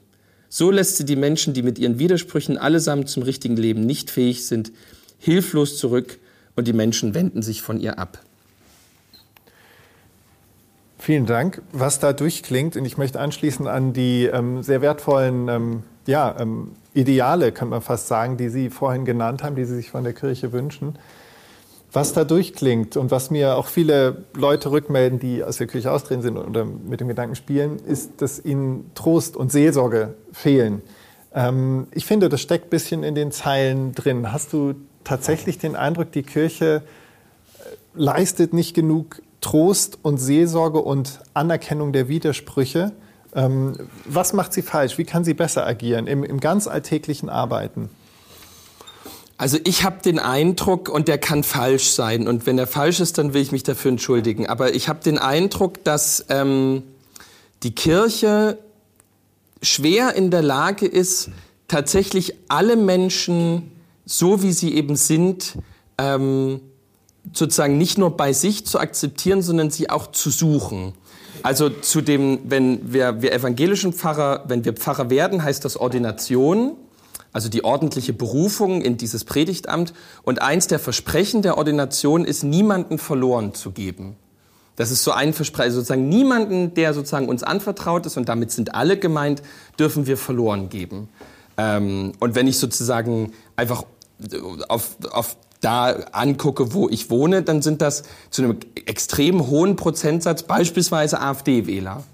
Ähm, und ähm, ich versuche, das ernst zu nehmen, ähm, alle um mich herum nicht verloren zu geben, sondern sie zu besuchen, zu fragen, wie es ihnen geht, ähm, mit ihnen zusammen was zu tun. Ähm, und dabei begibt man sich in eine Gefahr, nämlich die Gefahr, dass man ähm, irgendwie doch so wie kontaminiert wird von dem Kontakt zu diesen Menschen. Also dass man geistig kontaminiert. Nee, sozusagen ähm, in der Außenwahrnehmung sozusagen kontaminiert. Also sozusagen, dass der Eindruck entstehen könnte, ähm, man hat ja sozusagen etwas damit mit ihnen sozusagen, wie sie politisch ticken oder so zu tun. Ähm, und das also sozusagen die Leute wissen, glaube ich, sehr klar, wo ich stehe, weil ich das, glaube ich, sehr oft und deutlich ähm, mit einer großen Reichweite kommuniziere. Ähm, aber die Leute, die einfach mit mir zusammen wohnen ähm, und einfach denen ich auch in, also sozusagen in den größeren Städten begegne, ähm, ob das gelingt, ist die Frage. Aber sozusagen der Versuch ist, dass ähm, mit ganz wenigen Ausnahmen ähm, ich ihnen begegne als jemand, den ich nicht verloren geben will ähm, bei allem, wo wir nicht ähm, zueinander kommen, ähm, aber es, ähm, es gibt auch den Satz von Menschen in der Kirche, die sagen, das ist gut, dass die nicht mehr bei uns sind. Das ist, mhm. wo ich sage, ich verstehe, was du meinst, aber ich könnte den Satz nicht so unterschreiben. Mhm. Denn ähm, wenn es ähm, irgendwo einen Ort ähm, oder eine Versammlung von Menschen geben sollte, wo man zumindest versucht, den anderen nicht verloren zu geben, was ja beinhaltet auch ihm zu sagen, was vielleicht falsch ist, ähm, dann muss das die Kirche sein. Also sozusagen, wenn die Kirche die Fähigkeit verliert, ähm, den anderen zu suchen, das heißt, ähm, immer wieder und immer wieder neu zu vergeben und eben auch da, wo man in den Widerspruch hineinkommt, den auszuhalten, ähm, dann ähm, haben wir ein ganz großes Problem. Also das merke ich eben bei uns, diese Unfähigkeit, den anderen nochmal zu suchen oder dem anderen zu vergeben. Ich habe jetzt in der Sonntagspredigt gesagt, man muss nicht nur einen Dorfbürgermeister, man muss auch einen Bundesgesundheitsminister vergeben. Hm. Also man muss diese Fähigkeit haben. Man, weil das bei uns ein Problem ist. Die Leute sagen, das ist ein Schwein. Der hm. hat so viel Schlimmes in den letzten Jahren, wo ich sage, es kann sein, aber wenn wir nicht in der Lage sind zu sagen, das ist ihm vergeben und wir gucken mal, wie wir als Gesellschaft jetzt weitermachen können. Wenn, die, wenn wir als Kirchgemeinde das nicht hinkriegen, dann haben wir als Gesamtgesellschaft ein Problem, das können wir uns noch gar nicht ausmalen. Was ja impliziert, dass, die, dass du zumindest, und das kann ich gut nachvollziehen, die Kirchgemeinde als Ideal oder als Ort möglicherweise des möglichst großen Ideals der gegenseitigen Vergebung, der Nachsicht, ähm, der ähm, ja, das nach vorne schauen siehst. Wenn es irgendwie hinhaut, ja. Das impliziert auch, dass der Rest der Gesellschaft dazu offenbar nicht in der Lage ist. Weil was ist mit, ich provoziere dich jetzt mal ja. ein bisschen. Ich komme aus einem sehr kulturgeprägten Hintergrund. Ich bin Musiker und Künstler in meiner Tätigkeit als Tagesschausprecher. Ich würde immer sagen, dass genau diese Art des gegenseitigen Austauschs, des Austarierens von Werten, was geht, wo müssen wir mal miteinander reden, dass das in Vereinen stattfindet, dass das in äh, künstlerischen ähm, Unternehmungen stattfindet, dass ja. das auch stattfindet, wenn man zusammen ins Theater geht. Ja. Das sind alles, klingt inzwischen schon fast elitär, wenn man diese Orte nennt. Ja. Aber ich finde, die, die Kirche sollte da kein Monopol drauf haben und hat es de facto ja. auch nicht. Ähm, und da komme ich, daran, weil es daran anschließt, äh, auch zu meinem äh, Problem kann ich nicht sagen, aber meinem Kerneinwand, was du auch ganz zu Beginn als ähm, äh, ja, die, die, die kulturlose Gesellschaft, das ja. ist für mich, ja, finde ich, das Hauptproblem. Ja, ja, genau. Also, dass, dass, ein, ein, dass der Wert der Bildung nicht mehr der gleiche ist, da schließen sich vielleicht, geben wir uns sozusagen mental die Hände, ähm, nicht mehr der gleiche ist wie vor 30, 40 Jahren und gerade auch wie während der DDR. Mein Vater ist acht Wochen vor dem Mauerbau äh, aus dem Osten geflüchtet gerade weil er ahnte und weil er spürte und wusste, ähm, hier werde ich mental und, und menschlich nicht glücklich, ja. weil hier eine Kulturlosigkeit Einzug hält, ganz abgesehen von der Kirche, ähm, die ich nicht mittragen will, wo ja. ich mich eingeschränkt fühle. Also ähm, ich würde das Buch dann, wenn mein Name draufstehen würde, was völlig anmaßend wäre, würde ich, würde ich sie nennen, ähm, die kulturlose Gesellschaft und, und ihre Menschen ja. ähm, nennen. Ähm, also um auf den Punkt zu kommen, ich unterstelle dir nicht, dass du so vermessen bist zu sagen, die Kirche ist der ideale Ort, der einzige Ort, wo die Menschen wissen, was ja. richtig wahr, gut und schön ist. Ja. Ähm, aber was, was ist die Kirche dann? Ja. Ähm, also genau der richtige Einwand, dass es letzten Endes ähm, die, die Achillesferse oder sozusagen der Schwachpunkt ähm, letzten Endes ja ähm, seit der Existenz der Kirche. Also eine der ersten theologischen Grundfragen, die irgendwie geklärt werden musste, war, ähm, existiert das Heil tatsächlich nur innerhalb der Kirche. Also sozusagen gibt es nur sozusagen Christen und sozusagen gottgefällige Menschen innerhalb der Kirche und sonst nicht. Mhm. Und die Kirche hat das ähm, sehr schnell deutlich gemacht, dass es eine sichtbare und eine unsichtbare Kirche gibt. Und was ähm, zu dieser unsichtbaren Kirche gehört, ähm, das können wir, bis der Herr am Ende alles offenbaren wird, nicht sagen. Ähm, das heißt, die Kirche rechnet sehr wohl damit, dass Gott etwas ähm, ähm, vielleicht auch manchmal ganz bewusst außerhalb ihrer Mauern tut. So, also deswegen ähm, hast du total recht, ähm, das ist richtig. Meine Beobachtung ähm, ist zweierlei, dass, äh, glaube ich, die DDR ähm, etwas perfektioniert hat von einem atheistischen Zusammenleben. Also eine Gesellschaft, ein Zusammenleben, was fast vollständig funktionalistisch ist. Also sozusagen, wo, wenn, wenn etwas ähm, nicht ähm, sozusagen einer bestimmten Sache dient, dann äh, hat es auch keinen Wert in sich. Ähm, wenn ein Kind nicht leistungsfähig ist, ähm, dann hat es eigentlich auch, dann hat es ein Problem innerhalb der Gesellschaft. Also äh, ich habe das dann aus dem Buch rausgestrichen. Es gab in dem Manuskript eine sehr lange Passage über, äh, äh, über Behindertenheime in der DDR. Ähm, und die habe ich dann rausgestrichen, weil ich sie nicht wirklich verknüpfen konnte mit dem, was sozusagen ich äh, restlich geschrieben hatte, aber auch weil es zu grausam oder weil es mir irgendwie, ich hatte das Gefühl, das ist so ein Tiefpunkt in dem Buch, bis ich den eingeholt oder sozusagen ich schaffe es als mit einem normalen Job ähm, und nicht als Literat. Ich schaffe das nicht, das sozusagen literarisch so einzufangen, dass ich aus diesem Tief noch mal rauskomme. Das ist sicherlich alles relativ plakativ.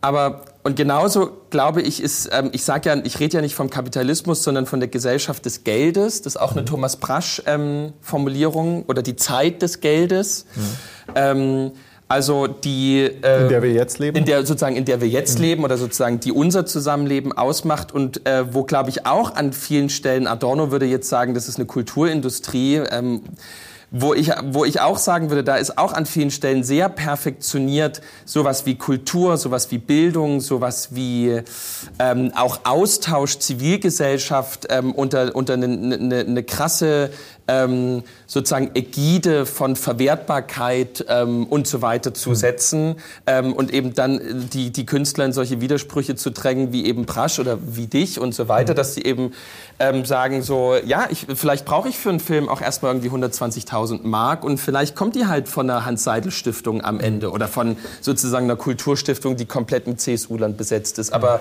das heißt doch nicht, dass ähm, die, der Film, den ich dann schaffe, scheiße ist oder sozusagen nicht kritisch ist. Aber das ist sozusagen, der Widerspruch ist halt nun mal da. Und ich glaube, dass äh, letzten Endes dieser Widerspruch von Brasch und von Künstlern immer wieder neu erkämpft werden muss unter einer großen ähm, Aufbietung von Kraft und auch ähm, mit, mit, einer, mit einer Selbstoffenbarung, die manchmal auch einfach schmerzhaft ist. Ähm, also um das abzurunden ähm, oder um das, um das zu, be, zu be, befürworten, äh, zu, zu, beantworten, ähm, ich befürworte in jedem Fall den Satz, dass, dass ähm, die Kirche das Monopol nicht drauf hat. Ähm, und ich will auch den, ich will nicht sagen, dass das ein Automatismus ist. Ich glaube aber, ähm, und das ist die These, das ist meine Überzeugung, dass ähm, äh, die Nachwendezeit, wo eben noch sowas wie Massenarbeitslosigkeit, Armut, ähm, Alkoholismus, Scheidungsraten, Abwanderung und so weiter dazu kam, dass das ähm, in einer ganz krassen Form eine gewisse Blaupause ist für eine Gesellschaft, aus der ähm, beispielsweise eben diese Fähigkeit, den anderen zu suchen, ähm, bei dem anderen zu bleiben, ihm zu vergeben, sowas wie Liebe zu praktizieren, ähm, entschwunden ist. Das kann man soziologisch noch ganz anders erklären, aber ich glaube, dass schon ein Kern etwas davon ist. Und ähm, ob das die Erklärung ist und so weiter, das sehen wir in den nächsten Jahrzehnten, aber ich finde schon, und das, das erzähle ich ja in meinem Buch auch an manchen Stellen, dass beispielsweise diese Krise ähm, diese Vertrauenskrise in die Medien oder ähm, die politische Krise, die wir haben, die ja auch an vielen Stellen eine Kommunikationskrise ist, ähm, dass die etwas ähm, mit diesem Rückzug des Christlichen aus der Gesellschaft zu tun hat. Also ähm, so wie ich das eben erzählt habe, dass eben politischer Diskurs einfach schon seit ganz langem nicht mehr davon geprägt ist, dass halt die, die verschiedenen Akteure unterschiedliche Standpunkte aber ähm, ein gemeinsames irgendwie Ziel oder eine, eine gemeinsame Basis irgendwie haben, seit Jahren verloren gegangen ist sondern dass es nur noch, ähm, es geht nur noch darum, den anderen zu bekämpfen, dass er einfach von der Bildfläche verschwindet. Hm. Ähm, oder wie ich das eben erzähle in meinen Dorfgasthöfen oder beim Heimatverein oder wie auch immer, das, so, das kennen wir ja alle. Das, also vielleicht ist das hier ein bisschen weniger der Fall, aber bei ja, uns ist es, reden nicht viel. Ja, bei uns ist es, bei uns ist es einfach ganz furchtbar. Ja. Wir sozusagen äh, jeder in meinem Dorf würde sofort jetzt nicken, wenn ich sage, wenn ich sozusagen Sie daran erinnerte, wir, wir alle wissen doch ganz genau die Situation ähm, beim 70. Geburtstag des Onkels oder wenn ähm, wir da und da in der Kneipe sitzen, wir wissen genau, ah scheiße, jetzt, jetzt sozusagen, wenn, wenn der, der das Bier mehr schon getrunken hat, den Satz jetzt zu Ende spricht, dann wissen wir alle im Raum, wir können da jetzt weiterreden und dann ähm, hauen wir uns die Köpfe ein in einer Viertelstunde mhm. oder wir hören jetzt alle auf zu reden, weil eh klar ist, darüber können wir nicht mehr reden. Mhm. Ähm, und ich würde sagen, das ist mittlerweile langsam ein gesamtgesellschaftliches Phänomen, dass es gewisse Themen und Dinge gibt, wo wir sagen, ähm, eigentlich haben wir seit drei Jahren schon aufgehört, darüber zu reden. Und da würde ich eben behaupten, das liegt daran, dass wir ähm, aufgehört haben, vom anderen zu erwarten, dass er irgendwas dazu beitragen kann. Hm. Ähm, das heißt, wir haben aufgehört, den anderen zu suchen in der Wahrheitssuche, ja. sondern es einfach, der muss weg. Also, der stört mich in meiner, hm. weil, ja. Und für dich ist diese Wahrheitssuche das, was das Christliche ausmacht? Verstehe ja. ich richtig? Weil es könnte ja auch, ich, ich habe bei diesen Beispielen, die du genannt hast, dass Dialoge Auseinandersetzung abbrechen, ja. weil sie scheinbar unvereinbar scheinen, die, ja. die, Portion, äh, die Position. Mich erinnert das an viele Talkshow-Auftritte aus den 60ern und 70ern, wo, wo Strauß und äh, konträre Politiker sich durchaus auch hart angegangen ja. haben. Also ich habe äh, natürlich als öffentlich-rechtlicher Journalist viele Eindrücke bekommen aus unserem Archiv. Da gibt es ganz tolle Perlen. Was mir immer aufgefallen ist, ich unterstütze dich da total in dem Eindruck, dass früher eine, ein, ein gesitteter Streit ähm, fast schon auf amüsante Art ähm, eher möglich war, dass heute zu schnell davon ausgegangen wird, okay, du bist offenbar nicht auf meiner Seite, dann bist du auf der anderen und da will ich mit dir auch nichts zu tun haben. Es wird sich eher ins Wort gefallen, es wird sich nicht ausreden gelassen. Wir sind im Podcast vielleicht nicht das beste Beispiel, aber ähm, die äh, sozusagen ähm, die, die, die Schnelligkeit der Zeit bildet sich auch ab in den Dialogen und in den Streits, die immer ähm, heftiger und, und, und verkeilter werden. Und ich habe aber durchaus meine Probleme zu sagen, ja, wenn wir alle christlicher wären oder christlichen Werten eher folgten, dann würden wir auch gesitteter streiten und mhm. argumentieren. Ähm, das finde ich nicht. Es ist eher ein, ein, ein, Verlust der Kommunikationsfähigkeit. Aber wo soll, wo kommt der, also würde, das kann total gut sein, aber wo könnte der herkommen? Ne, das ist eine Verro eine Internet. das war die Wir sind zu viel auf TikTok. das ist alles ähm, na, also das ist multikausal und ich habe ja, sozusagen, ich habe das Erfolgsrezept nicht und das ist kein Automatismus. Punkt, so ohne Frage. Aber ähm, äh, in dem Buch kommen ja ganz viele verpönte Begriffe vor. So ein, Begriff, ein verpönter Begriff ist Wahrheit. So, mhm. also sozusagen würden das, ähm, das ist etwas, was ähm, ja im Grunde ähm, keiner mehr, aber ich glaube wirklich so vor allem auch meine Kirche an vielen Stellen nicht nicht unterschreiben würde, ähm, sondern ähm, ähm, es liegt die Wahrheit ähm, ist in der persönlichen Erfahrung jedes Einzelnen begründet und mhm. ähm, äh, jeder hat auch sein Recht auf seine Wahrheit oder auf seine Erfahrung zumindest. Aber weil diese Erfahrung so dominant ist, ist eigentlich die Erfahrung schon auch die Wahrheit. Ähm, und da kommen wir als Gesellschaft so ein bisschen ähm, an, an irgendwie an, also, oder wir, ich denke, wir merken als Gesellschaft gerade, dass wir da an Problemen kommen. Also wir in, in, in Sachsen haben, also sozusagen sind, bei uns ist ganz vieles ähm, schon verloren. Hm. Weil bei uns Menschen davon ausgehen, und das ist nicht karik karikiert gemeint, sondern das sozusagen ist eine Äußerungsform, aber ich glaube wirklich, dass man das so beschreiben kann. Es gibt einfach äh, Menschen, und das sind ganz viele bei uns, die sagen, sie haben die gesamte Wahrheit des Lebens und dieser Welt in einem bestimmten Telegram-Kanal, den sie abonniert haben. Hm. Da, da ist die drin. Und ähm, da kommen alle Informationen und da sind sie so dankbar, dass sie, dass sie dort die Wahrheit jetzt haben. Hm. Ähm, und alle anderen, die diesen Telegram-Kanal nicht abonniert haben, die so blöd sind und noch Tagesschau gucken, ähm, die so verbohrt sind und sich so brainwashen lassen, dass die noch öffentlich-rechtliche gucken, mhm. ähm, die sozusagen mit denen brauchen wir gar nicht reden. Die sind einfach, die sind dumm, die sind, die müssen und jetzt komme ich wieder, die müssen weg. Hm. Ähm, und das, ähm, ähm, das, das ist morgen nicht anders, wenn die alle in die Kirche eintreten. Aber ähm, dieser, äh, und da kommt eben dieses auch sehr verpönte Wort des Bürgerlichen eben äh, dran, drin vor. Eine bürgerliche Gesellschaft zeichnet sich, glaube ich, durch ein paar ähm, so, glaube ich, christliche Tugenden aus. Und das sind eben, das ist eben immer so ein Zusammenspiel. Das eine es gibt eine Wahrheit da draußen und es gibt ein höheres Ziel von uns und es gibt sozusagen etwas, wozu wir bestimmt sind und wonach wir suchen sollen.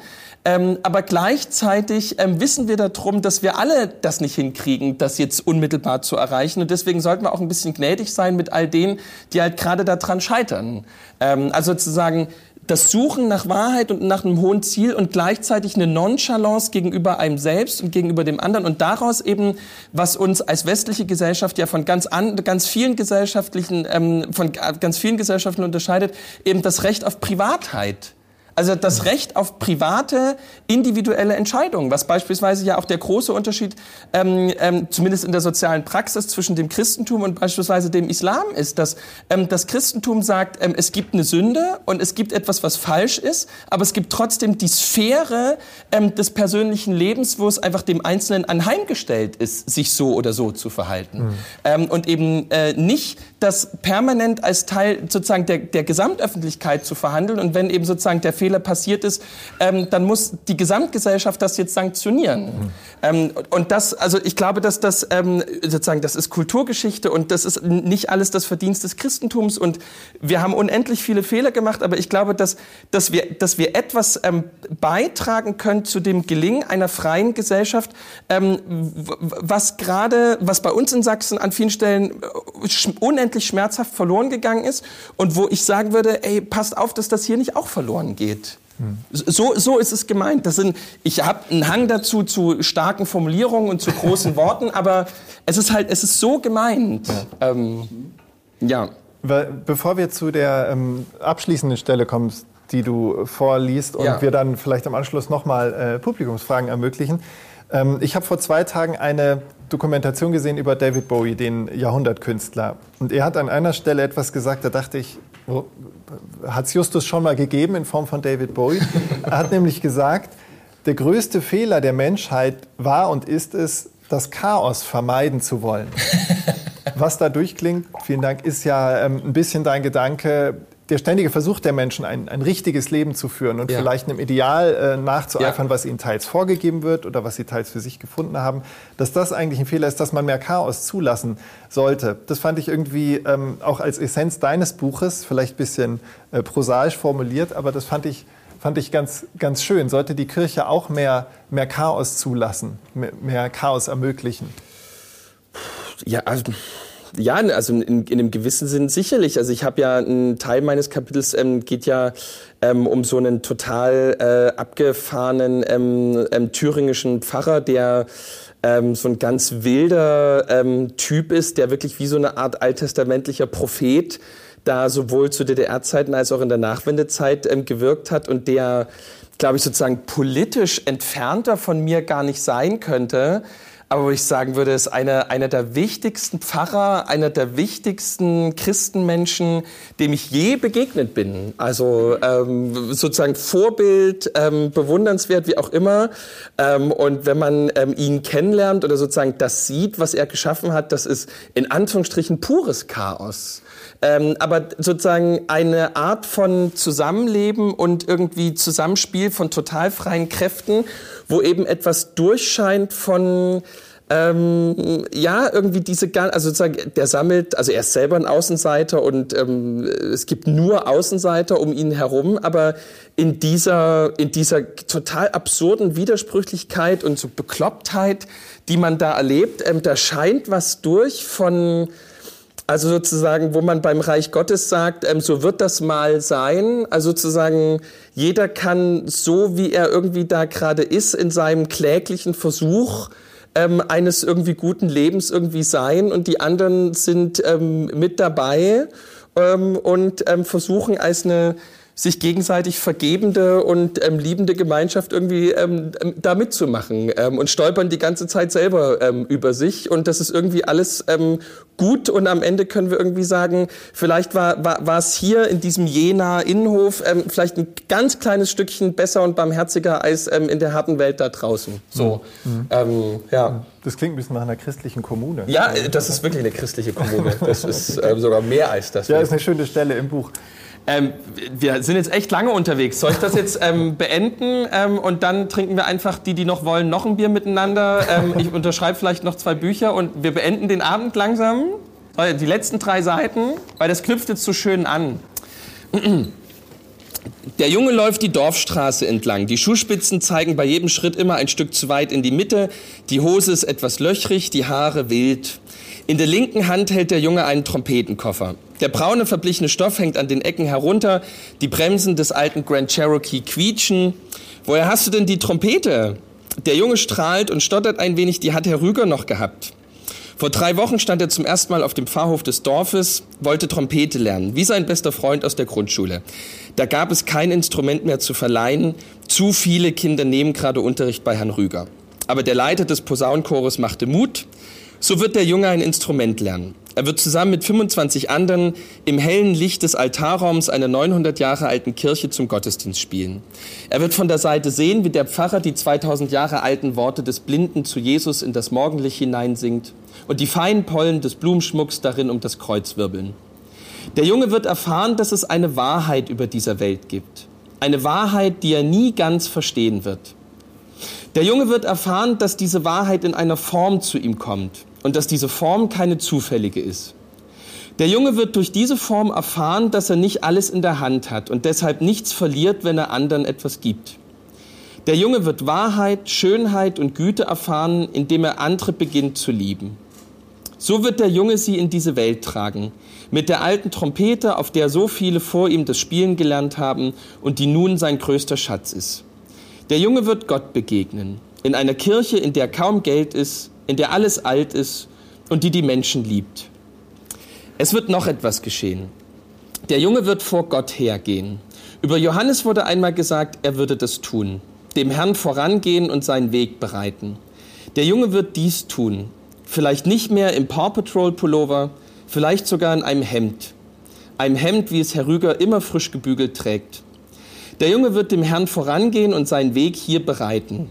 Kurz vor Pfingsten überquert er den mittlerweile in der Sommerglut staubig gewordenen Pfarrhof und winkt zum Abschied. Dann trabt er langsam die schlecht geteerte Auffahrt hinunter.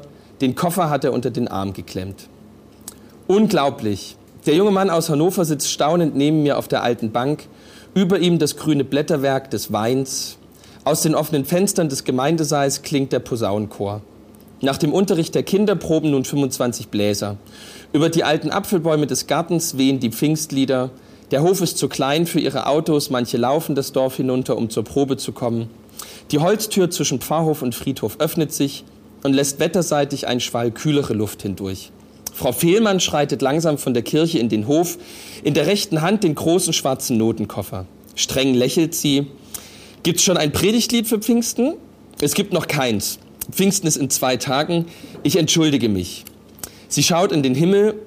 Die 130? Ich weiß nicht, was die 130 ist und sage trotzdem, ja, das ist gut. Schicken Sie mir noch zu.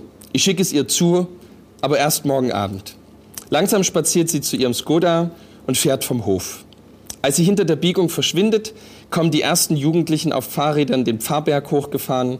Die junge Gemeinde beginnt gleich und Posaunen spielen und die Posaunen spielen ihr letztes Stück. Als sich der Hof geleert hat, liegt eine große Stille über dem alten Gut. Hin und wieder hört man eine Amsel. Wir gehen noch eine kurze Runde. Der Kies knirscht unter den Bootsschuhen. 500 Jahre ist das Pfarrhaus alt.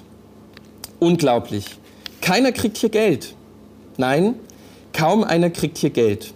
Und doch verbringt der Leiter des Posaunenchors den Freitag und den Mittwoch ab dem Mittag hier, um zuerst den Kindern Unterricht zu geben und dann die Chorprobe zu leiten. Frau Fehlmann spielt jeden Gottesdienst, jede Beerdigung, jede Taufe und Hochzeit. Die Mütter, die die Kinderkirche halten, kriegen kein Geld. Die Männer, die den Friedhof mähen, auch nicht. Wo ein Altar ist, ist Kultur. Um den Altar herum ist das, was das Dorf braucht, das Leben. Die Kirche ist seine Heimat, weil sie nicht das Dorf, sondern den Altar im Blick hat. Und das aus gutem Grund. Um ihn herum stehen die Maien, zarte Birken, vielleicht drei Meter hoch. Der Posaunenchor sitzt hinter ihnen. Vor sie tritt der junge Mann an den sandsteinernen Taufstein. Und während wir das Glaubensbekenntnis sprechen, läuten die Glocken über die sanften Hügel und während sich draußen die Ähren des langsam reifen Korns im Wind wiegen, läuft in drei großen Schwellen Wasser über seinen Kopf. Nach Liebe fragen kann ich nicht. Nach Schönheit fragen will ich nicht. Aber nach unserem Leben, denn es ist Liebe und Schönheit. Matthias Domasch, 1978 in seinem Brief an einen Freund Klaus-Dieter Siegel. Es gibt Welten, in denen kann man kaum nach Liebe fragen. Nicht nach Wahrheit und auch nicht nach Schönheit. Aber nach dem Leben. In diesem Leben hier im Osten, hier um den Altar herum, ist gebrechlich, humorvoll, schön, wahr und gut alles das, was die atheistische Gesellschaft braucht. Ihre Kirche. Und über ihr, im schönen Sommerhimmel, war eine Wolke, die ich lange sah. Sie war sehr weiß und ungeheuer oben, und als ich aufsah, war sie nimmer da. Bertolt Brecht.